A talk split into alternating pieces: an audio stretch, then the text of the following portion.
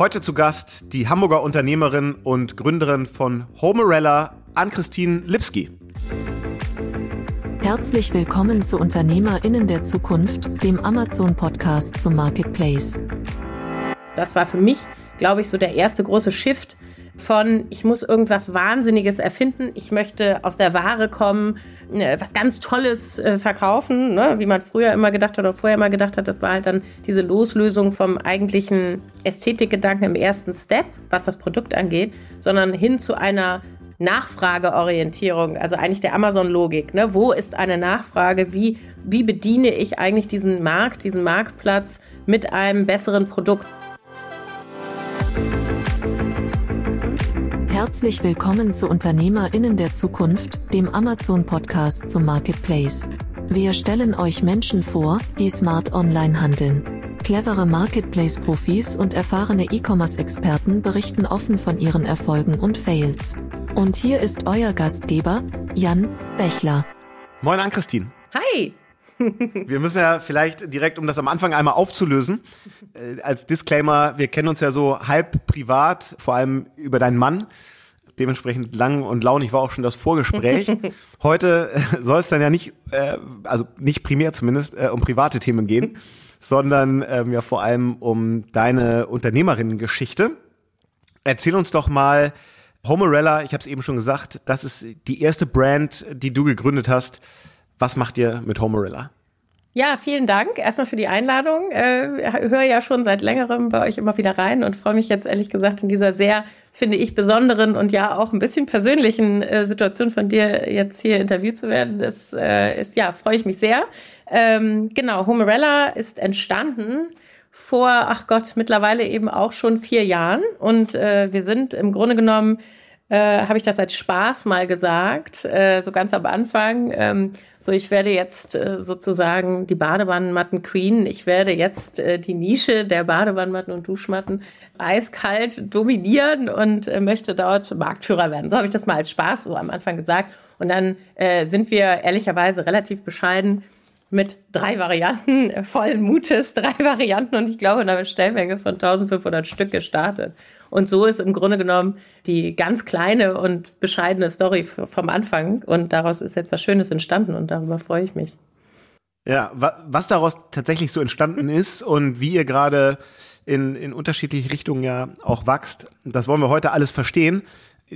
Was bei dir ja, glaube ich, der Zeitpunkt der Gründung war, war, als du gerade das, jetzt muss ich nachrechnen, glaube ich, das, das dritte Mal und dann mit Zwillingen in Elternzeit gewesen bist, richtig? Ja, genau. Also beziehungsweise der Gedanke, dass wir oder dass ich in irgendeiner Form jetzt eine Alternativkarriere anstreben muss, ähm, der kam im, im Grunde mit der Botschaft, ich bekomme Zwillinge, nachdem ich eben Kind Nummer eins und zwei, die waren zu dem Zeitpunkt zwei und vier, äh, hatte und gerade eben in Vollzeit im, im großen Konzern äh, bei Hermes, äh, um konkret zu sein, da im Vertrieb tätig war und irgendwie mit 60 Außendienstlern, großen Teams, viel Reisetätigkeit und in Vollzeit eben in einer noch nicht sehr in einer Prä-Corona-Phasen-Arbeitsform gelebt habe. Das heißt, es gab wenig Homeoffice. Wir hatten da zwar so ein bisschen eine ganz, ganz okay Regelung, aber es war echt völlig anders als, glaube ich, heute.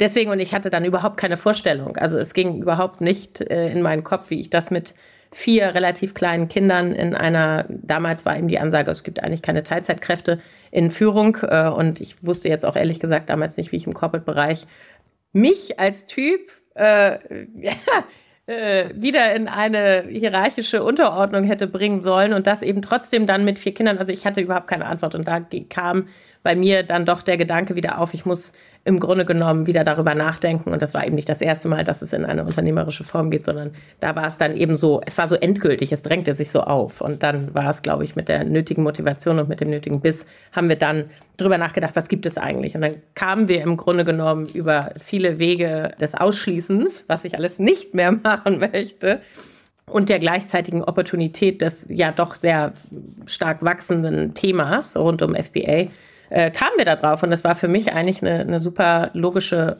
Weiterentwicklung meiner bisherigen Laufbahn, nämlich aus dem ja, Branding, Vertrieb, Handel, Kunde, viel Marke, viel eben auch physische Produkte, Retail. Das fühlte sich alles total richtig an und irgendwie war so dann der, der, der Gap, der noch da war, war der Onlinehandel. Für mich eben fachlich gesehen. Also ich habe immer sehr viel stationär gearbeitet und habe auch irgendwie Marken aufgebaut, aber so dieses Thema Onlinehandel selber aktiv hatte ich so noch nicht gemacht und äh, das fand ich dann irgendwie super spannend. Und ja, und da ist dann mein Mann so ein bisschen zumindest Impulsgeber gewesen, dass er zu dem Zeitpunkt oder gerade vorher äh, bei ebenfalls einer großen Handelsgruppe ähm, sehr, sehr, sehr viele äh, Produkte, also wirklich so in Bulk äh, über Datatypistinnen äh, bei Amazon hochgeladen hat und irgendwie 70.000 Artikel. Und er sagte einfach nur, ist total irre, was hier passiert. Wir haben hier ein Bild und wir haben drei Bullet Points und quasi nichts und die Sachen verkaufen sich international und es ist alles völlig wahnsinnig.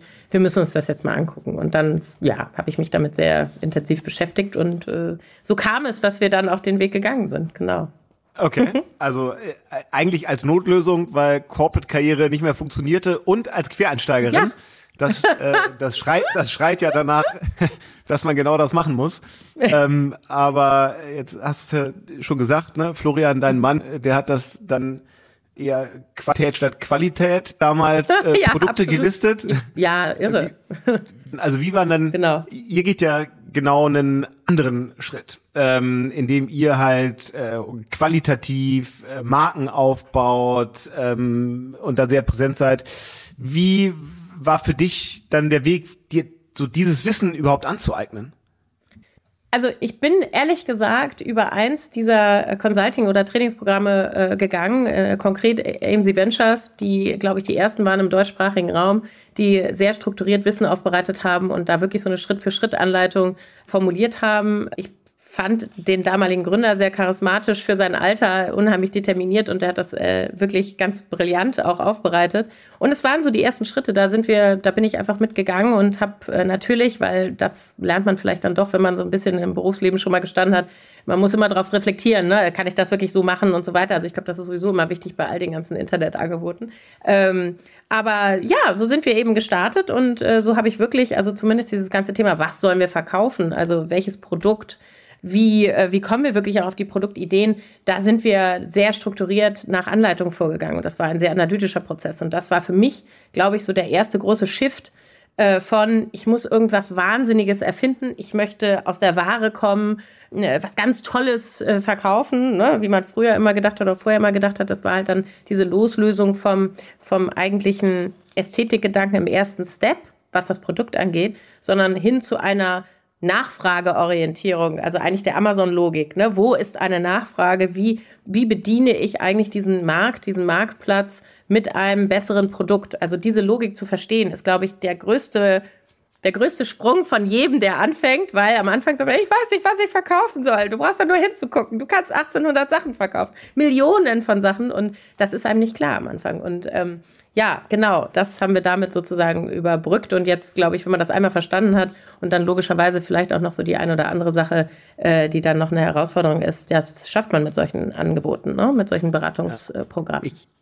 Ich gestehe, als jemand, der jetzt mit Front Row ja aus einer Agentur sich da drauf guckt, ähm, dass ich lange immer das Gefühl hatte, diese ganzen Wir erklären dir, wie du ganz einfach zu Millionenumsatz kommst, äh, Ads, die ich natürlich auch den ganzen Tag auf Facebook, LinkedIn oder Instagram bekomme, dass ich immer latent das Gefühl hatte, das hilft vor allem den, dem Anbieter dieser Schulung und ist so ein bisschen äh, Get Rich Quick Abzocke, aber fairerweise, so wie du es jetzt erzählst, war es für dich ja super wertvoll. Also ich kann dir auch bezeugen, also und ohne dass ich da jetzt irgendjemandem das absprechen möchte, dass es natürlich eine Riesengruppierung an Menschen gibt, die diese Programme kaufen und nur einen sehr, sehr kleinen Anteil derer, die es dann auch wirklich schaffen.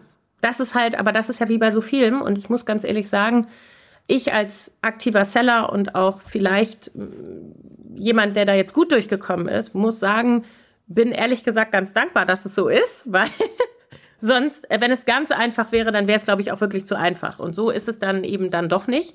Und äh, ich glaube schon, dass äh, viele, insbesondere ähm, die dieses Get Rich Quick Scheme verfolgen, eigentlich nicht das richtige Mindset haben, um wirklich nachhaltig Unternehmer zu sein und ja, da auch völlig falsch rangehen und im Grunde genommen dann genau das passiert, was man wahrscheinlich dann auch erwarten kann.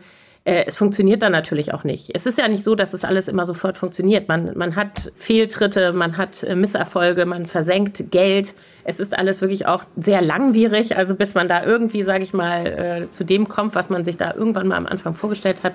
Das, das dauert ja alles ewig. Ne? Und äh, vor dem Hintergrund ist es halt eigentlich logisch, dass nur ein Bruchteil da irgendwie durchkommt. Nur weil die gar nicht die durch, also weder monetär noch mental das Durchhaltevermögen haben. Ne?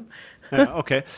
Also dann hat eure Produktrecherche, wo es noch irgendwie unbediente Nachfrage hat, dann ergeben, Badematten ähm, sind, sind irgendwie das Segment der Wahl. Äh, und die Erkenntnis ist ja schon mal gut, aber wie seid ihr dann zu den Produkten gekommen? Also nimm das mal ein bisschen mit. Du hast schon gesagt, ihr, ihr importiert aus China, aber wie findet man dann den besten Hersteller für Badematten, die auch irgendwie noch schick aussehen, eine gute Qualität haben zu einem vernünftigen Preis. Wie kommst du an den? Also ich glaube, und das ist auch eine ganz wichtige Erkenntnis für alle, die die, glaube ich, starten. Ich glaube, wenn du anfängst und sagst, ich möchte den allerbesten Hersteller, dann kann man sehr lange dafür brauchen. Also ich bin damals ähm, relativ pragmatisch vorgegangen und habe, äh, sage ich mal, auch da alle Qualitätskennzahlen. Ich bin auf Alibaba ehrlicherweise gegangen. Zu dem Zeitpunkt war Alibaba ja so die Hauptsuchmaschine. Das ist auch immer noch nach wie vor. Wobei man, wenn man jetzt ein bisschen tiefer geht, ein bisschen länger unterwegs ist, sucht man sich auch Hersteller woanders, weil sonst ist es eben auch wirklich qualitativ, vor allen Dingen aber auch von den Bedingungen, mit denen man da zusammenarbeitet, äh, ist das schon ein etwas anderer Schnack, wenn man etwas länger dabei ist. Aber ich war auf Alibaba und habe äh, und habe da einfach nach Herstellern gesucht und das eben unter allen möglichen Qualitätskriterien, die Alibaba selber hat. Alibaba ist ja auch sehr bemüht, sozusagen seine eigenen Händler da äh, zu auditen mit äh, verschiedenen Batches, mit verschiedenen Auditierungs- und Zertifizierungsmöglichkeiten. Und ähm, da habe ich irgendwann äh, welche gefunden und am Ende des Tages war es ja, also eine Badematte ist ja nicht eine Badematte. Wenn man jetzt auf, auf Amazon geht, wird man zigtausende verschiedene Ausprägungen finden. Und äh, ich habe letztlich mich für eine entschieden, die es zu dem Zeitpunkt zumindest in Deutschland und Europa noch nicht gab. Also ich habe ein anderes Design gewählt. Es war eine Höchstseematte. Ähm, was auch für den Start zu dem Zeitpunkt auch wirklich gut war, weil ich wollte schnell starten und auch da wieder das Thema, es war ein Hersteller, es war keine, Trade, äh, keine Trading Company, also sprich kein, äh, einfach kein Handelsvermittler, sondern einfach wirklich ein Hersteller selbst. Das ist immer für mich wichtiger gewesen, dass ich da keinen Zwischenhändler habe, sondern ich habe nach einem Hersteller gesucht und offen gestanden, seitdem haben wir, glaube ich, sechsmal den Hersteller gewechselt. Also das ist, und wir haben jetzt schon sehr lange unseren Hersteller, der auch, ähm, sage ich mal, die nötigen Kapazitäten hat und da mit uns, äh, und wir haben mehrere Hersteller mittlerweile, aber ich sag mal so, davor waren es immer kleine, kleine, kleine Schritte und dann hast du immer wieder gewechselt, weil eben entweder die Payment Terms nicht stimmten, weil die Kommunikation nicht gut genug war, weil wir immer wieder auch mal Qualitätsthemen hatten. Also da muss man immer dranbleiben, wenn man glaubt, man kann einfach quasi so immer so weitermachen, dann ist das, glaube ich, auch nicht richtig. Also gerade in solchen Strukturen, wie wir es sind, One-Man-Shows oder, sage ich mal, kleine Teams, die keine großen Einkäufertrupps haben, die darüber fahren zu irgendwelchen Messen und sagen, so, ich gucke mir jetzt alle an. So war das ja nicht, sondern du fängst dann eben an und entwickelst dich immer weiter. Und so ist das bei uns auch gewesen. Genau. Wie groß ist denn dein Team? ja, immer noch nicht so groß, muss man sagen. Wobei wir jetzt gerade wachsen, kann ich auch mal so sagen, weil ich jetzt wirklich an so eine Schallgrenze komme, wo ich äh, gerade recently, äh, muss man sagen, auch wieder hart merken musste, okay, es reicht so nicht mehr. Also wir sind ähm, wir sind zu viert äh, im Grunde. Ich habe äh, plus eben verschiedene Dienstleister. Ne? Also ich habe äh, PPC relativ früh ausgelagert, weil das äh, so rein von der Gesamtthematik habe ich relativ schnell verstanden. Ich brauche unheimlich viel Zeit, bis ich da sehr viel Expertenwissen für mich aneigne und es nimmt dann auch meiner Meinung nach relativ viel Zeit da ständig dran zu bleiben, sich immer wieder äh, an die neuen Formate, an die Möglichkeiten irgendwie wieder ranzuwagen. Deswegen habe ich immer gleich gesagt, okay, also da nehme ich mir einen Dienstleister und das war eins der ersten Dinge, die ich auch sehr früh ausgelagert habe, nachdem ich es ganz lange gar nicht gemacht habe, weil ich immer out of stock war. Das war so eine, das war echt so, da sagt jeder heute so, oh Gott. Aber es war wirklich so, ich war eigentlich mehr oder weniger ohne PPC die ersten, keine Ahnung, 14 Monate. Es ging gar nicht, weil es war immer viel zu schnell äh, ausverkauft. Und dann äh, haben wir aber irgendwann, sage ich mal, bestimmte Gegebenheiten geschaffen, finanziell und auch vom Waren, vom Warenvolumen her, dass wir gesagt haben, okay, jetzt können wir mal. Und dann habe ich aber relativ schnell gesagt, okay, das ist ja Wahnsinn. Äh, wenn ich mir das alles angucke, was ich hier machen muss, dann suche ich mir jetzt relativ schnell eine Agentur. Und das war auch ehrlich gesagt zu dem Zeitpunkt einer der besten Schritte, um relativ schnell da mit einer sehr, sehr dominanten Kampagnenstruktur dann mal abgesehen von dem Fakt, dass ich sowieso zu dem Zeitpunkt schon sehr, sehr stark verkauft habe, da haben wir, wie man heute sagen würde, relativ stark rasiert. Sagt man das heute so? Ja, heute, wenn das die, die ja, also meine Co-Seller, wenn die da immer meine, meine Jungs in Anführungsstrichen, wie ich immer sage, so die irgendwie alle 20 Jahre jünger sind als ich, die sagen, da wird rasiert. Ne? Also. Okay. Na gut, haben wir was gelernt. Genau. Verstehe. Okay, also mit vier Leuten, mhm. das ist ja tatsächlich relativ schlank ja. dafür, dass ihr, glaube ich, das kann man, glaube ich, mhm. sagen, so einen mittleren siebenstelligen Umsatz mhm. ähm, mittlerweile mhm. macht. Mhm. Mit wie viel, wie viel SKUs oder wie viel Produkten mhm. seid ihr Wir sind jetzt insgesamt bei 30. Genau, also auch immer noch relativ kompakt, muss man sagen. Weil wir das große Glück haben, dass eigentlich äh, ja, fast alles wirklich sich auch durchverkauft. Also ich habe eigentlich keine Penner. Äh, und das eben auch, und aber gleichzeitig in einer ziemlich doch substanziellen Tiefe. Das heißt also, das Cashflow-seitig immer wieder auch mit neuen Marktplätzen, wir sind ja sehr stark auch in die Breite gegangen, vielleicht quatschen wir gleich noch drüber, aber ähm, das immer weiter auch zu bedienen, äh, tja, das ist immer so am Anfang die Kardinalfrage. Wie geht man? Ne? Geht man in die Produktbreite oder geht man in die Marktbreite? Äh, gerade wenn ein limitiertes Budget eben vorhanden ist, muss man sich in irgendeiner Form entscheiden. Und für mich war es damals, sage ich mal, mit meinem ganzen Setup, mit Kindern, mit Kapazitätseinschränkungen, war es für mich einfacher, in die Marktbreite zu gehen und da äh, den Umsatz äh, zu steigern, als jetzt eben immer wieder einzelne Produkte neu ähm, äh, zu entwickeln. Und deswegen haben wir uns sehr, sehr stark in der Nische breit gemacht oder in den Nischen, muss man sagen und konnten so relativ schnell und äh, ja, substanziell skalieren, genau. Das heißt, ihr habt dann, ähm, also ihr seid komplett bootstrapped, ja. es gibt keine, keine Investoren. Nein ähm, wahrscheinlich so ein bisschen Warenkredit vermutlich. Ja, das habe ich auch mal gemacht, aber ich muss sagen, das ist jetzt ja auch gerade alles ein bisschen, äh, äh, ja, wie soll ich sagen? Teurer geworden. Teurer geworden und ja, nicht jeder ist jetzt ja auch noch so wirklich aktiv am Markt, also beziehungsweise gibt es ja gerade Struggle, weil das ganze Konzept ist natürlich auch, also ich muss sagen, ich habe es einmal gemacht und es hat mich immens gestresst äh, weil im Grunde genommen die Ware, da kommt ja immer auf den Anbieter drauf an, aber die war dann da drin und ich musste dann das immer wieder freikaufen und das ist eigentlich im Grunde genommen ist das eine sehr kurzfristige Maßnahme und äh, wenn du dann relativ viel ähm, Kapitalbedarf vielleicht hattest in dem Moment, dann dauert das ewig, also gefühlt und dann ist das natürlich auch von den Konditionen völlig wahnsinnig. Ne? Also ähm, deswegen, also nee, ich habe keinen Investor drin. Wir haben damals ein privates Investment reingegeben sozusagen, also wir privat und äh, haben darauf gesetzt und ähm, ja, das ist natürlich vielleicht jetzt äh, auch ein bisschen der Lebensphase geschuldet, dass man einfach sagt, okay, wir sind jetzt irgendwie eben keine 20, sondern haben irgendwie alle beide schon ein bisschen was äh, hinter uns gebracht und haben aber daran geglaubt.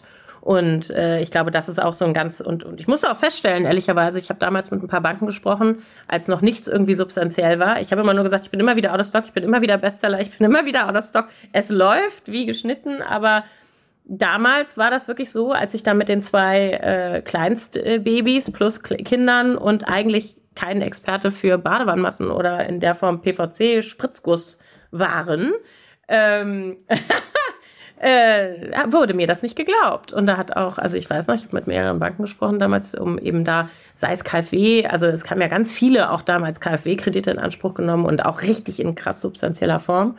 Also ich habe da einige Seller-Kollegen, die damals sehr, sehr viel Kapital auch aufgenommen haben. Ähm, da wurde mir also wirklich relativ deutlich gesagt, also wissen Sie, Frau Lipski, Sie also sind jetzt hier gerade irgendwie frisch gebackene Mutter. Ähm, wir wissen nicht so richtig, wie stabil das alles ist. Ähm, also muss ich auch rückblickend nochmal sagen, finde ich ziemlich krass. Äh, und ich bin jetzt froh. Absolut, ja. Also, weil ja immer dann davon geredet wird, welche Möglichkeiten man äh, hat als Frau. Äh, und ich will da gar nicht so in diese Gender-Thematik reinkommen, aber es hat definitiv Unterschiede gegeben. Also ich weiß einfach, dass wirklich knapp vor Hasardeure Leute da irgendwie in Teilen siebenstellige äh, KfW-Darlehen bekommen haben, ohne eigentlich einen Case zu haben. Also nur mit einem riesen Businessplan, ne? also riesen Businessplan. Mhm. Aber äh, ich, die im Grunde genommen da wirklich schon dann einige Monate auch unterwegs war, wurde da relativ hart abgebügelt. Also von daher. Okay. Genau.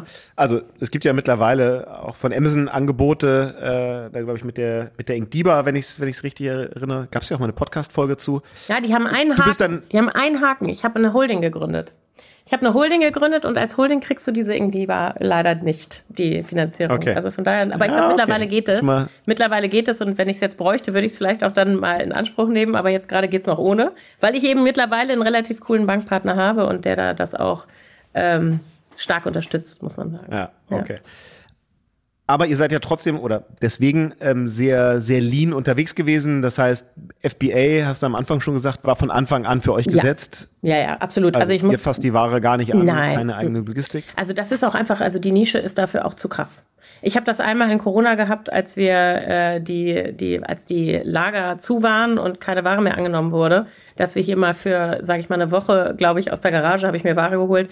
Es war, also es ging gar nicht. Es war furchtbar. Also gerade über so ein Wochenende danach, irgendwie Sonntag fängst du dann an zu packen, hast irgendwie 300, 400 Bestellungen. Das ist furchtbar. Also das war einfach so furchtbar. Deswegen, also sowieso selbst versenden wäre ja, also perspektivisch muss man mal gucken, ob es vielleicht irgendwann, wenn Amazon immer weiter die Gebühren erhöht, ne, dann muss man natürlich irgendwann sehen, für was kalkuliert man was. Aber jetzt gerade auch immer noch in meinen, ähm, sage ich mal, Versandklassen und Größen äh, macht das absolut Sinn. Und also ich stelle auch immer wieder fest, jetzt auch der Kunde, ne, der Kunde ist mittlerweile auch so konditioniert, dass, also wir hatten jetzt gerade wieder mal eine FBM-Phase, ähm, die Conversion Rates sind so viel schlechter. Das ist einfach, das äh, kann man sich gar nicht vorstellen, wie viel schlechter das ist. Also äh, von daher braucht man wieder ein ganz gutes Learning bei mir. Also und dann Prime by Merchant. Ich bin ja im Moment, also ich komme ja nun aus dem äh, Paketdienstleisterbereich. Es ist halt einfach dann auch sehr, sehr, sehr schwer, diese Laufzeiten, äh, sage ich mal, über die Paketdienstleister so zu 100 Prozent oder mit den Quoten, die du da erfüllen musst, eben umzusetzen. Da kannst du noch und noch äh, so pünktlich rausschicken. Was dann da draußen passiert, ist halt insbesondere in diesen Peakzeiträumen, äh, ist überhaupt nicht zu kontrollieren. Ne? Ja. Und Teil des ja eher Lean-Ansatzes war dann eben ähm, Markterweiterung und mhm. nicht, nicht Sortimentserweiterung. Mhm. Ähm, da liegt es dann nahe, dass ihr so ganz klassisch ähm, Pan-EU genutzt habt? Genau, also da haben damals alle den Kopf geschüttelt, weil ich, wie gesagt, ich war ja bis dato, äh, hatte ich, ähm, ich glaube, ich, ich hatte wirklich ja bis, ich weiß gar nicht mehr genau, aber ich hatte da zu dem Zeitpunkt sind wir ja in diesem, in, mit diesem Privatinvest, also sind wir wirklich einmal sechsstellig rein. Und mit dieser sechsstelligen Summe haben wir uns quasi ermöglicht in zwei, also haben wir erstens Varianten erweitert und nochmal eine Produkterweiterung. Also das heißt, dann ging es in die Duschmatten in Anführungsstrichen. Ähm, und mit dieser Sortimentserweiterung sind wir gleichzeitig quasi, also nur noch mit ein bisschen Verzug, aber ich habe dann die Entscheidung getroffen, okay, wir kaufen jetzt so viel Ware, dass wir eben einfach jetzt mal gucken, was da in Europa los ist. Und das heißt, es war ein sehr, sehr früher Zeitpunkt. Das war damals eigentlich, war das noch nicht so üblich. Also ich weiß, dass ich da sowieso in der Nische eine der ersten war aus Deutschland, die dann äh, Pan-EU gemacht haben. Und ähm, auch sowieso so in diesen ganzen Sellerkreisen waren die alle, oh Gott, nee, Deutschland und dann auch mit irgendwelchen Exit-Cases, ne? Ähm, äh, im, immer im Mind äh, haben immer alle gesagt, nee, mach nur Deutschland und dann kannst du irgendwie, dann ist der, der Multiple umso größer, wenn du eben, wenn du, wenn du dann noch Europa offen hast. Ne? Ja, das hat mich, also witzigerweise fand ich das da gar nicht so interessant. Also beziehungsweise habe ich immer gesagt, das probiere ich jetzt trotzdem mal und wir gucken mal, wie das so ist. Also ich mache das in erster Linie für mich und ob ich dann irgendwann verkaufe, das kann ja nochmal sein. Aber genau, ich wollte jetzt erstmal das, das Wachstum sehen und habe da ja meinen eigenen Case gehabt, weil zu dem Zeitpunkt war ich ja in Elternzeit, beziehungsweise ich glaube, ich war gerade kurz vor wieder, was mache ich jetzt eigentlich, weil leben kann ich davon nicht. ne? ja. Und äh, dann ging die Markterweiterung ja weiter und zwar jetzt vor ehrlicherweise ja wenigen Wochen. Genau. Ähm, man konnte das hervorragend über, über LinkedIn verfolgen denn ihr habt den Sprung über den großen Teich gewagt, also in die USA. Das ist ja auch hier in diesem Podcast schon häufiger Thema gewesen. Ähm, ich erinnere mich an Johannes Kliesch von Snorks, mhm. bei dem es am Anfang sehr, sehr schwierig war. Dann gab es auch, auch ein paar, äh, paar Beispiele. Ich glaube, Mausito war zum Beispiel, was die Kindersonnenbrillen, wo es gut funktioniert hat. Wie hat es denn bei euch funktioniert? Und vielleicht schon mal so als kleiner Teaser, was habt ihr denn Besonderes oder ein bisschen anders gemacht, um den Markteintritt in den USA mhm. ähm, besonders erfolgreich zu machen? Also ähm, ich glaube, da war ich in so einem latenten Overengineering-Prozess und ich, das ist jetzt so meine größte Erkenntnis. Dieses ganze Thema Schnelligkeit bei Amazon ist ja einfach echt so, das ist so wichtig und es hat jetzt auch wieder eigentlich zu lang gedauert. Also wir hätten eigentlich auch schon vor ach, keine Ahnung, einem Jahr oder so launchen können. Aber man muss dazu sagen, es ist schon, also aus deutscher Sicht, ich weiß nicht, woher das eigentlich kommt. Ich bin eigentlich gerade dabei, das auch so ein bisschen aufzubrechen, weil es ist schon so ein bisschen German Angst. Ne? Also äh, äh, die, die ganzen Seller in den Communities, und ich bin ja relativ vernetzt, äh, ähm, sagen alle, oh, das ist alles ein Haifischbecken und mm, und äh, die äh, PPC-Kosten und die Lagerkosten und die ganzen Operational Kosten, das frisst alles die Marge auf. Und wenn dein Produkt eben nicht wirklich ganz, ganz sauber schon äh, ja mit einem DB1 von, ich weiß nicht, 50 Prozent kalkuliert ist, dann kannst du es eigentlich knicken und so diese ganzen. Natürlich, es ist, also ich glaube, man kann äh, unbestritten sagen, wenn ich jetzt da drüben gestartet wäre in meiner Nische mit null Bewertung und null Historie und äh, äh, allem bei null, dann wäre das weitaus äh, ambitionierter gewesen und ich glaube, ähm, vielleicht auch wirklich nicht möglich mit dem Budget, mit dem man dann äh, auch mit sowas startet, üblicherweise, äh, weil, und das ist eben, glaube ich, genau da die Kerninformation, wenn man in sehr große Nischen geht, wenn man natürlich sehr großvolumig auch launcht da drüben, dann muss man das entsprechende Budget mitbringen, weil die Skaleneffekte greifen natürlich sofort. Das heißt, äh, egal ob man mit null Bewertungen oder mit jetzt wie bei mir über, weiß ich, fast 6.500 Bewertungen da drüben startet auf den Listings, ähm, das geht sofort los. Also du musst damit rechnen, es geht sofort los. Und äh, ich sag mal so, wenn man jetzt nicht darüber geht und sagt, ich habe jetzt irgendein random Produkt, was keine wirkliche Differenzierung und keine, keine Positionierung auch hat, das ist, glaube ich, so ein Kernthema. Äh, erstens, richtiges Budget. Zweitens, äh, richtige Positionierung und wirklich auch relevantes Produkt. Also Product Market Fit, es muss besser sein als der Rest, beziehungsweise es muss eine Differenzierung stattfinden. Ähm, ich, wir hatten jetzt auch immer wieder mal in den ganzen Netzwerken gesprochen und da waren dann auch so welche, ja, wir haben irgendwie Lash-Serien da äh, gestartet und es verkauft sich irgendwie überhaupt nicht. Ja, ist ein unfassbarer, riesiger Markt, äh, Wimpernserum. Äh, du kannst ja nicht einfach hingehen und sagen, ich mache jetzt mal ein Wimpernserum, was genauso vermeintlich genauso gut ist wie alle anderen. Das geht nicht. Sondern deswegen also Positionierung, Budget, also sprich mit wie viel Ware startet man, wie viel ist man bereit zu investieren und ähm, natürlich auch so ein bisschen schlau das gesamte Setup. Ne? Also ich habe mich da äh, schon wahrscheinlich länger als andere mit beschäftigt, weil ich eben keine Lust hatte, diese, diese Failure-Story äh, dann auch zu sein. Ähm, sprich, sehr viel Ware rübergeschleppt, nichts verkauft sich, dann musst du das wieder zurückholen, hast ewige Lagerkosten und so weiter. Das wollte ich jetzt nicht.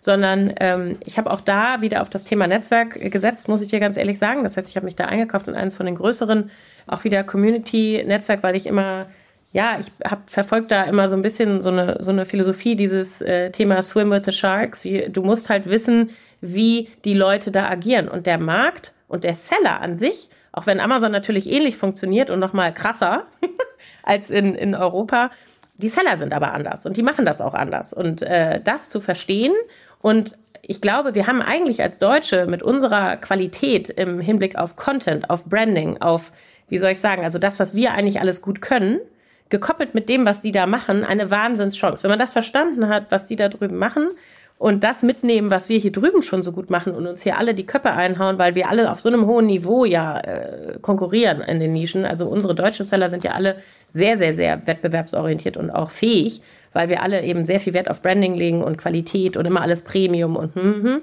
Ähm, am Ende des Tages hat es da drüben für uns und wir lernen immer noch. Wir sind ja noch gar nicht, wir sind ja noch gar nicht ewig dabei, aber zumindest der Launch hat äh, erstmal gut funktioniert oder der erste, die erste Phase kann man sagen, weil wir zum einen mit allen Bewertungen rübergegangen sind. Da gibt es, äh, sage ich mal, Mittel und Wege, die äh, zwar von Amazon jetzt nicht hyper gern gewünscht sind, die aber legal und machbar sind. Sprich, also man kann die Bewertung mit rübernehmen. Ähm, Erzähl mal, welche Wege sind das?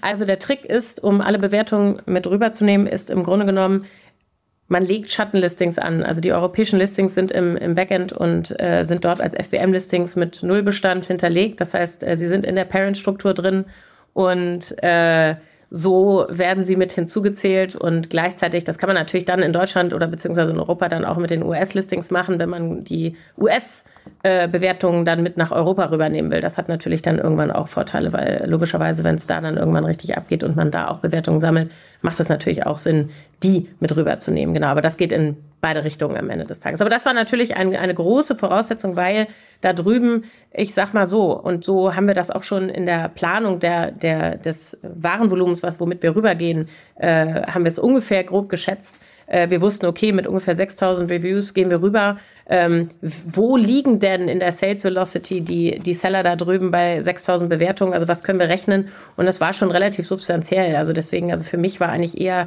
ähm, die große Hürde ist, äh, schicke ich jetzt so ungefähr ein oder zwei Container darüber und das ist halt schon nennenswert ein Unterschied. Äh, und da das Risikoverhalten an den Tag zu legen, zu sagen, okay, äh, es kann halt auch alles in die Hose gehen im schlimmsten Fall. Das hat halt bei mir relativ lang gedauert, äh, da loszulassen oder mir da die Confidence zu holen. Und da war ich witzigerweise dann auch mit den Amis unterwegs, äh, noch letztes Jahr, die mir dann auch gesagt haben, also ganz ehrlich, mit 6000 Reviews, einem differenzierten Produkt in einer High-Demand-Nische,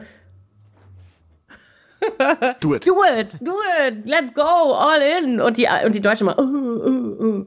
Und deswegen, also das hat mir sehr geholfen im ganzen Mindset, äh, äh, in, in der ganzen Mindset-Frage mit den Amis zu sprechen, weil einfach die einen da ganz anders äh, auf den Weg gebracht haben. Also die Deutschen hätten da, glaube ich, wären da mit so einer Minimal- Ordermenge reingegangen und dann hätte man sofort Out-of-Stock-Phasen gehabt und dann kann man es ja knicken. Deswegen, also man kann sagen, wie ist es gelaufen? Wir sind quasi in der ersten Phase immer noch und jetzt ist gerade die Nachorder mit den richtigen SKUs. Also wir haben jetzt quasi rausgefunden, was verkauft sich gut, verkauft sich auch alles relativ gut, aber gibt natürlich bestimmte, sage ich mal, Schwerpunkte und die waren natürlich nicht richtig äh, platziert beziehungsweise mit Ware hinterlegt und die sind jetzt da und jetzt können wir eigentlich so ein bisschen die nächste Stufe äh, zünden, weil im Grunde genommen haben wir einen wirklich ganz konservativen PPC-Launch gemacht. Ich habe hier nicht dick irgendwie external Traffic, Posts, was weiß ich was, alles noch gar nicht, weil diese Nische einfach viel zu groß ist. Und das heißt, das kommt jetzt. Ich bin sehr gespannt. Also äh, da, da zünden wir jetzt sozusagen die nächste Ebene. Also ich denke, man muss immer sagen, je nach Nischengröße. Man bewegt sich da natürlich auch in Plateauschritten.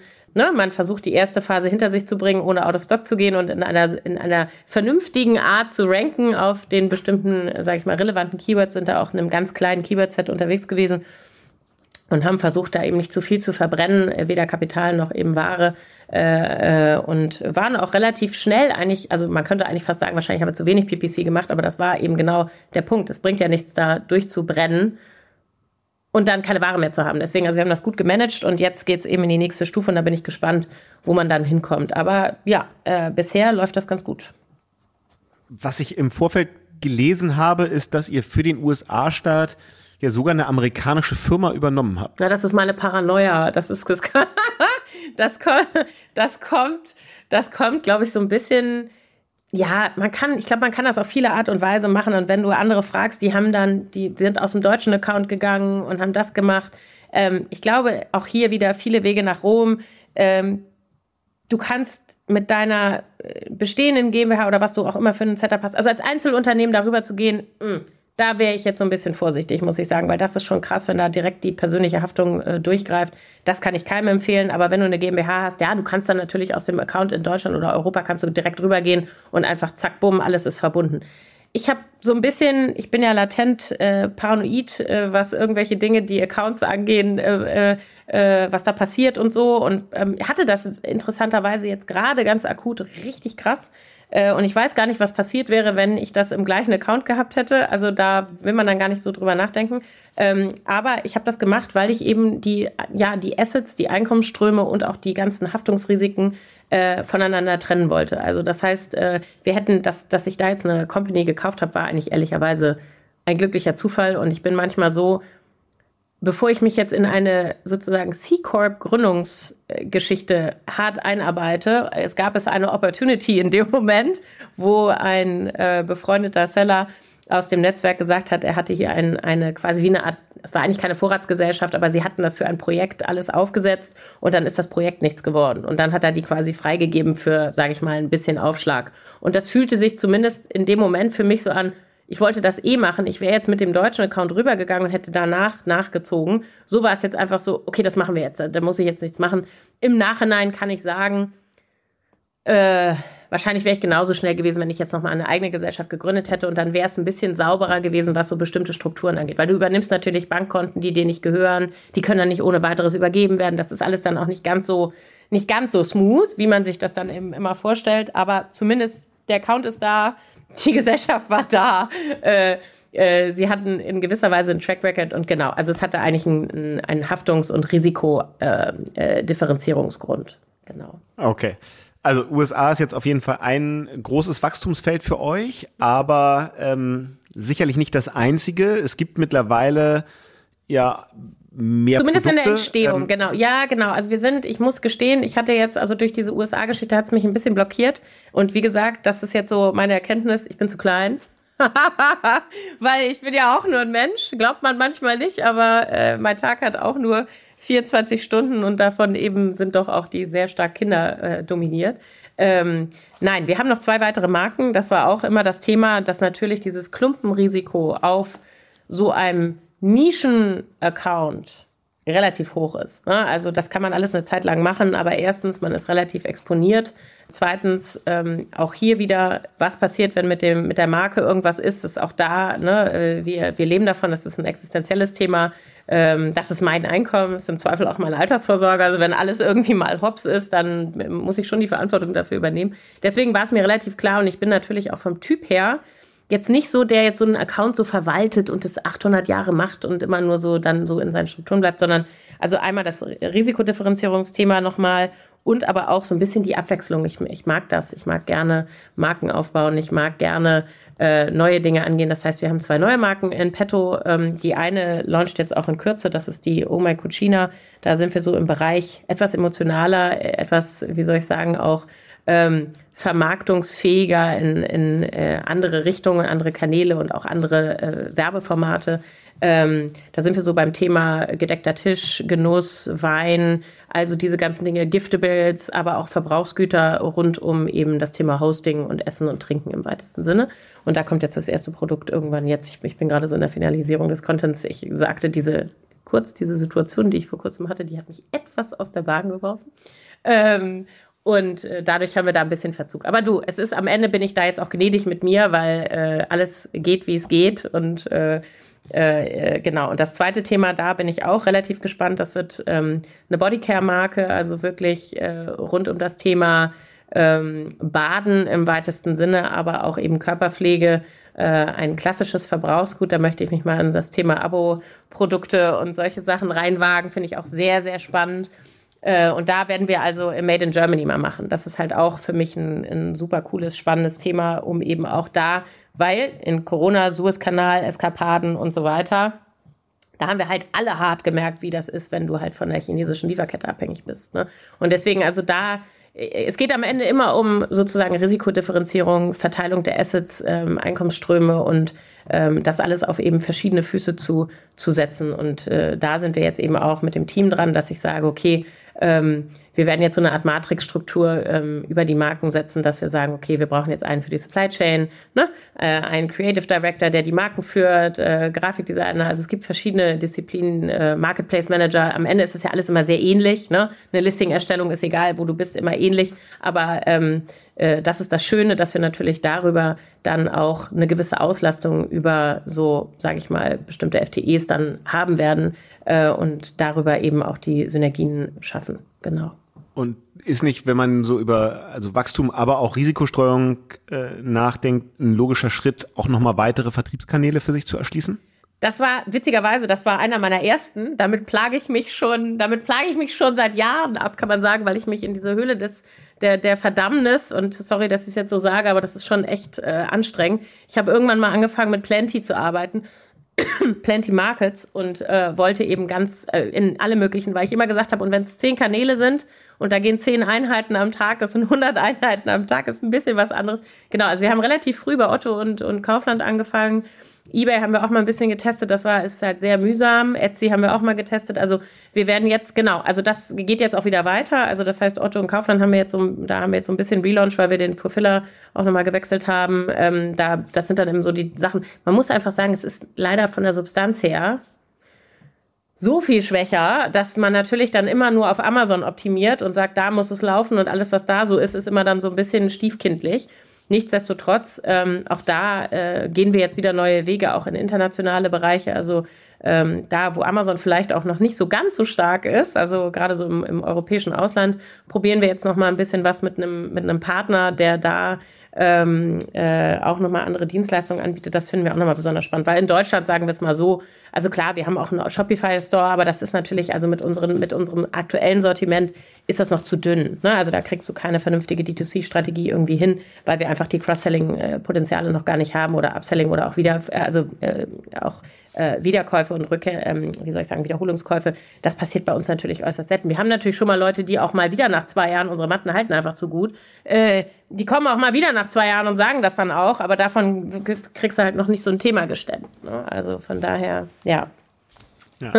Was ich bei dir immer sehr stark wahrnehme, ist ähm, Austausch mit anderen FBA-Sellern. Ähm, man kann das auch auf Social Media ganz gut verfolgen, dass du sehr viel auch Events besuchst, ähm, so diese geschlossenen Mastermind-Gruppen. Erzähl mal, was du, also das kostet Geld und das kostet Zeit und also zumindest Zeit ist bei dir auf jeden Fall ein äh, sehr ein knappes, knappes Gut. Gut. Genau, ja. Deswegen, das ist ja schon schon ein Invest. Erzähl mal, wie funktionieren diese Masterminds und was ziehst du da raus? Also warum lohnt sich das, diese Zeit dazu investieren? Also ich glaube zum einen, das muss man wissen und ich glaube, wer mich kennt, äh, würde das bestätigen, ist das natürlich auch ein bisschen eine Typsache. Ne? Ich bin, ich war, äh, ich komme ja aus Konzernen, ich komme aus kontaktgetriebenen Strukturen. Das heißt, mich jetzt in ein Kämmerlein allein zu stecken, ist für mich ganz furchtbar. Das heißt also erstmal nur für, für meine ganz persönliche Psyche brauche ich den Austausch. Nichtsdestotrotz, und das ist, glaube ich, eine der größten Erkenntnisse, ich glaube, die größten Hebel, und das ist ja am Ende, ist es ja auch Wissen und Strategien und wie geht man vor und äh, woher kriegt man jetzt das Kapital und ähm, wie sichert man sich ab und ähm, was tut man auch im Notfall, wenn eben irgendwas gar nicht geht oder auch richtig schief läuft? Woher kriege ich Informationen? Dann wird das dir kein ähm, Weiterbildungsprogramm, kein Online-Consulting und nichts, also zumindest in großer Wahrscheinlichkeit nicht sagen, sondern es sind die One-on-One-Beziehungen und zwar, und das habe ich eigentlich relativ frühzeitig gemacht, ähm, immer mit, sage ich mal, dem nächst größeren Seller, weil meine Ziele sind relativ ambitioniert. Das heißt also, es hört jetzt ja nicht auf. Also irgendwann haben wir mal angefangen und gesagt, wenn wir 2000 Euro im Monat machen, dann, dann, ne? Und jetzt ist es halt immer weiter gewachsen und dann ist ja die Frage, von wem lernst du? Und diese Programme sind alle eigentlich darauf ausgelegt, zu starten. Und dann gibt's vielleicht noch so Spin-off-Gruppen in diesem Programm, wo es dann irgendwie so Seven-Figure-Seller. Es wird aber natürlich immer, wie soll ich sagen, also die Leute sind immer weniger offen, ne? dann auch über ihre Dinge zu sprechen. Ähm, der wahre Austausch äh, fehlt und ich muss auch ganz ehrlich sagen, ich bin mal gespannt, äh, was passiert, wenn man sich hier so ein bisschen äußert. Ich bin jetzt ja auf, auf LinkedIn auch so ein bisschen unterwegs, ob jetzt alle anfangen, wieder Bademannmatten zu verkaufen. Ich halte das für den falschen. Ja, das passiert natürlich und es gibt immer wieder auch richtig krasse Kopierer. Ähm, nun gehe ich auch in, in Bereiche rein, wo ich mich schütze, aber ähm, diese geschlossenen Gruppen sind im Grunde genommen der größte Mehrwert, wirklich, ähm, womit man hebelt. Also sei es äh, in in, in Wissen, aber auch in Zugang zu bestimmten Partnern, in Zugang zu bestimmten Strukturen. Also mein Lagerpartner in den USA, der mich wahrscheinlich die Hälfte kostet von allen anderen Lagerpartnern, die der normale Seller da drüben so nutzt, der kommt eben aus dem Netzwerk. Oder ähm, äh, die, äh, keine Ahnung, die Empfehlung für den Bankberater. Oder die, das sind alles Dinge, die mich eigentlich äh, riesig gehebelt haben, kamen immer aus dem Netzwerk, weil man irgendwelche Intros hatte. Oder auch Zugang zu bestimmten Programmen. Also gerade auch die Amis jetzt ähm, Teil dieses Netzwerkes da drüben zu sein, hat äh, immense Vorteile und man kann die einfach nochmal ganz anders nutzen. Deswegen, ich sage immer, in die Weiterbildung ist das mein Invest, weil ich glaube, ehrlich gesagt, Amazon ist so schnelllebig, die Märkte sind so schnelllebig, ob es nun auch in Amerika, ein Walmart, ein Target, ein TikToken, ähm, also wer weiß was ist, diese ganzen Formate, du wirst das alleine dir gar nicht erschließen können. Und ähm, da den, sag ich mal, den Zugang auf der Überholspur zu haben, das geht eigentlich nur durch direkte Kontakte. Und äh, das entsteht auch nur über eigentlich fast eine persönliche Beziehung. Das heißt nicht, dass man erstmal nur in diesen Netzwerken ist, sondern man muss mit den Leuten sprechen. Und das passiert auf diesen Events. Und das passiert auch dann ja, du hast dann Workshops, wo du dann zusammen Dinge arbeitest, aber das passiert natürlich auch auf den After-Event-Formaten, wo man einfach sagt, man lernt sich nochmal ganz, ganz anders kennen. Und das ist ein Rieseninvest. Und das lohnt sich, hat sofort ein ROI und hat, äh, und sei es auch nur, dass man sagt, man schützt sich auch gegenüber Wettbewerbern. Das ist ein, das ist ein anderes Thema, weil ich merke auch ganz stark, diese, diese Menschen, ähm, die dann versuchen, einen zu kopieren, ähm, sie sind eben in den gleichen, gleichen Netzwerken. Und ähm, wenn dann Burggraben um dich rum ist und dich schützt, dann kommen sie nicht rein. Und das ist äh, ehrlich gesagt für mich auch ein sehr, sehr beruhigendes Gefühl. Ja. Du hast das Thema LinkedIn eben schon, schon angesprochen. Ähm, wir sind da beide sehr aktiv. Bei mir selber weiß ich, was die Idee dahinter ist, weil es bei uns natürlich immer darum geht, irgendwie Front Row als Agentur zu präsentieren, um Kunden oder Mitarbeitende zu gewinnen. Das ist bei dir ja anders. Du gewinnst deine Kunden nicht über LinkedIn und Social Branding. Ähm, Mitarbeiter und Mitarbeiterinnen brauchst du jetzt auch nicht so wahnsinnig viel. Was ist, also was ist die Idee dahinter? Siehst du so ein bisschen deine, deine Story, deine Erfolgsgeschichte auch als Working Mom, die ohne viel Vorwissen sowas aufbaut, siehst du dich da selber als ein bisschen Role Model und willst auch Mut machen? Oder warum diese, jetzt kommt es mir so vor, sehr stark auch wachsende LinkedIn-Präsenz? Also das hat sich bei mir so ein bisschen jetzt aufgedrängt, muss ich sagen, weil ich ähm, auch jetzt immer wieder, äh, was heißt immer wieder, aber doch jetzt das schon das ein oder andere Mal auch als Speaker gebucht werde und selber für mich festgestellt habe, wenn ich jetzt hören würde, okay, Ann-Christine ist da jetzt auf der Bühne, ich könnte mir gar nichts zuordnen, wer bin ich überhaupt, warum habe ich überhaupt jetzt da, also dieses latente äh, Imposter-Syndrom, das kommt ja dann auch so, dass man eben sagt, äh, ich kann das jetzt gar nicht bedienen offiziell, dass ich das eigentlich kann oder dass man sagt, das spricht man mir zu, diesen Expertenstatus oder dass man eben sagt, ähm, ich habe das nachweislich ähm, eben auch geschafft. Das heißt, das ist das eine, ich, dass, dass, dass Leute mich fragen, sag doch mal was darüber. Und das zweite ist eben, ja, ich würde gerne mehr Frauen insbesondere, muss man dazu sagen, Frauen, aber auch, es ist eigentlich egal. Es geht eigentlich um dieses, ich bin 40, ich komme aus einer Konzernkarriere. Ich glaube, dieses Thema New Work ist, ist, ist, ja in aller Munde. Ähm, wie wollen wir eigentlich leben? Wie wollen wir arbeiten? Wie wollen wir Zeit mit unseren Kindern verbringen? Und das ist, glaube ich, keine Frage, die man eben nur als Frau sich beantworten muss. Wobei ich sagen kann, ähm, da kommen noch mal andere Faktoren, finde ich, dazu als bei einem Mann. Ähm, äh, aber ich möchte gerne äh, Vorbild sein für, sage ich mal, gebootstrappte, ähm, äh, leane Geschäftsmodelle, die man eben als äh, nebenberufliche äh, Tätigkeit erstmal startet und dann aber mit großen Skalierungsmöglichkeiten ja auch wirklich sehr erfolgreich ausbauen kann. Und das ist natürlich nicht die Welt von Franzi Hardenberg oder Lea Sophie Kramer oder Verena Pauser, die natürlich auch sehr äh, die, die sehr präsent sind und die ich auch sehr bewundere für das, was sie da tun. Nur das hat halt manchmal. Im Zweifel hast du das erfolgreichere Business. Das will ich überhaupt nicht sagen, darum geht es mir gar nicht. Aber ich schon. das ist ja aber die Frage, was ist die Zielsetzung? Ich glaube, das ist gar nicht mehr deren Zielsetzung unbedingt. Wobei bei Lea, äh, bin ich mir, bei Lea Sophie bin ich mir gar nicht sicher. Ich glaube, die ist relativ erfolgreich. Und bei Franzi weiß ich das auch. Verena hat ein bisschen anderes Setup jetzt. Aber am Ende, ähm, äh, ich bin vielleicht die, die real, also so surreal, das manchmal bei mir auch wirken mag mit vier Kindern und wer weiß was, aber ich bin irgendwie so ein bisschen der realere Case.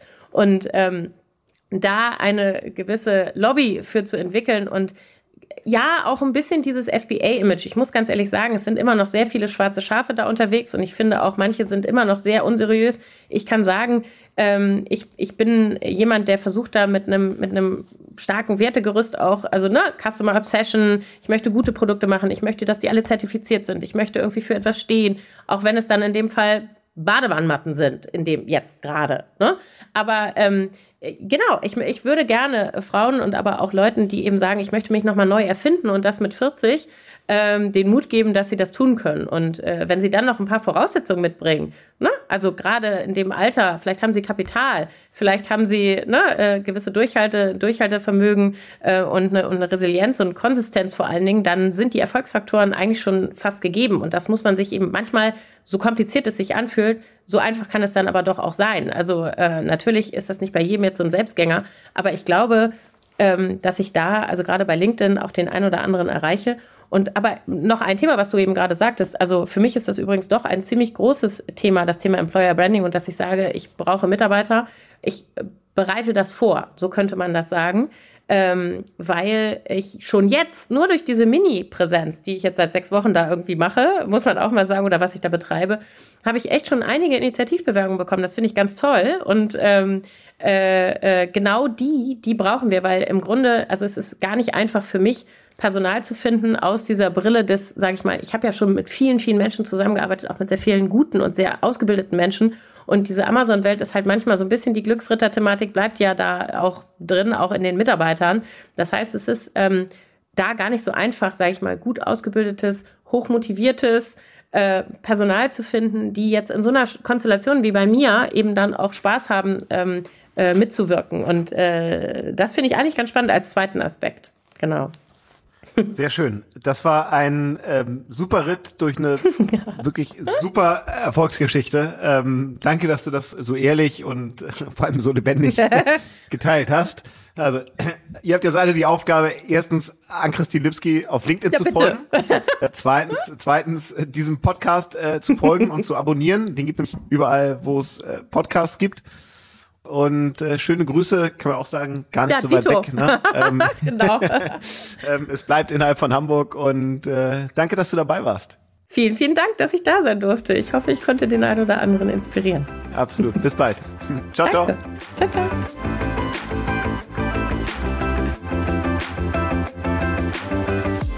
Das war Unternehmerinnen der Zukunft, der Amazon Podcast zum Marketplace. Weitere Informationen zum Podcast und unseren Gästen findet ihr auf www.amazon.de/podcast. Bis zum nächsten Mal.